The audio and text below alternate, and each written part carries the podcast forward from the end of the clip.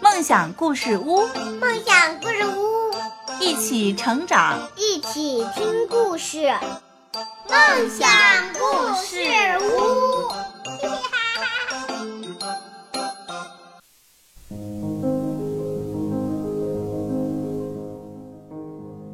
各位大家好，欢迎收听梦想故事屋，我是梦想。我是梦想的小助手，我叫梦想的妈妈。今天我们给大家分享的是，不要随便命令我。嗯，今天我们讲的故事的名字就叫做“不要随便命令我”。故事开始了。安迪和比利一起玩球，比利用力一踢。把球踢进了草丛里，比利命令安迪：“你去捡球。”为什么是我去捡啊？比利说：“如果你不照我的话去做，我就不跟你玩了。”安迪喃喃地抱怨着：“每次都让我捡球，这些草扎得我好痛哦。”安迪不敢大声说。担心比利听到了就不再和他玩了。安迪家有一个大院子，里面有秋千、滑梯以及其他很多的玩具。但是比利不来和他玩，安迪就会觉得很孤单。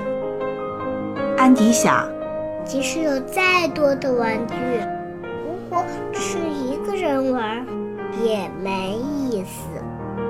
比利却从来不会孤单，他有两个弟弟和一个妹妹，还有好多好朋友。安迪想：为什么比利有那么多朋友，我却没有呢？每次他跟我玩，都是他说了算，还不停的命令我，真不公平。这天早上。安迪戴了一顶红蓝相间的新帽子。要知道，红色和蓝色是他最喜欢的颜色。比利看到安迪的帽子，很想要。他说：“我命令你把帽子给我，如果你照我说的做，我就带你到我家去玩。那好吧，以后我再也不跟你玩了。你没有把帽子给我。”说完，比利转身要走。等一下，比利！安迪喊道。随后，安迪就乖乖地把帽子递给了比利。晚上，得知安迪把帽子送给了比利，妈妈很生气。安迪想，每次比利都是想怎么做就怎么做，总是命令我，从来不顾及我的感受。不，这样想着，安迪在嘴唇上贴上了几根胡须。现在他觉得自己像警察一样强壮了。他对着镜子大声地说：“不不不！”可是到了比利的面前，安迪还是没有办法说不。第二天，听到比利命令自己让出自行车时，安迪无奈地说：“好啊，当然可以。”那辆自行车是安迪刚收到的生日礼物，他真的很想自己先骑。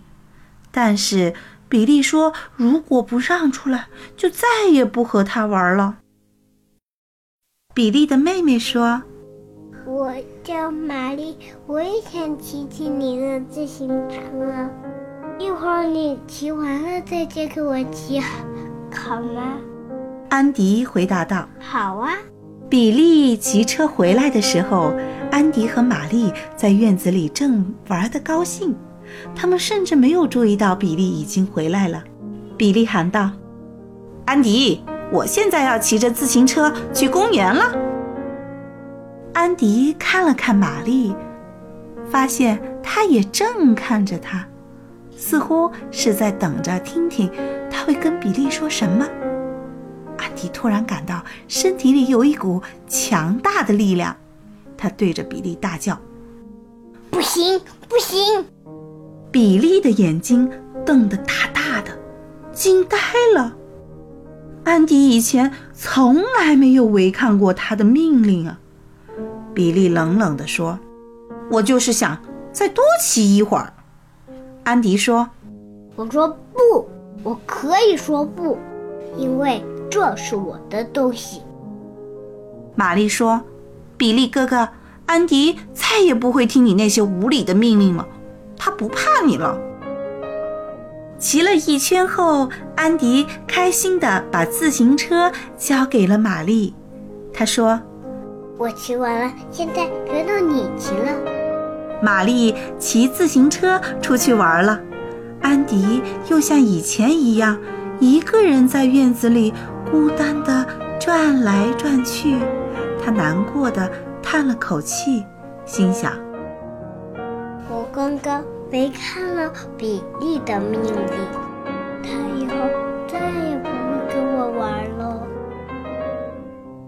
这个时候，从门前经过的比利开心地问安迪：“想和我一起玩吗？”安迪，你可以玩我的滑板，要不要？安迪高兴地大声喊道：“要，当然要！”原来比利来找安迪了。安迪和比利。开心的玩了整整一个下午。安迪现在明白了，勇敢的对那些无理的命令说不，并不会让自己失去朋友。最后，安迪和比利还是好朋友，对不对？嗯。我们要像安迪一样勇敢的对无理的要求说不，是不是？是。嗯，但是也不能像比利一样对别人提出无理的要求。大家一起玩的时候要有先后的顺序，而且要互相的帮助，互相的谦让。你玩一下，我玩一下，是不是？嗯。这期节目到这儿就还没结束啊，已经结束了。好，这期节目到这儿就结束了。感谢所有小朋友们的收听，我们。下期节目再见，再见吧，小朋友们。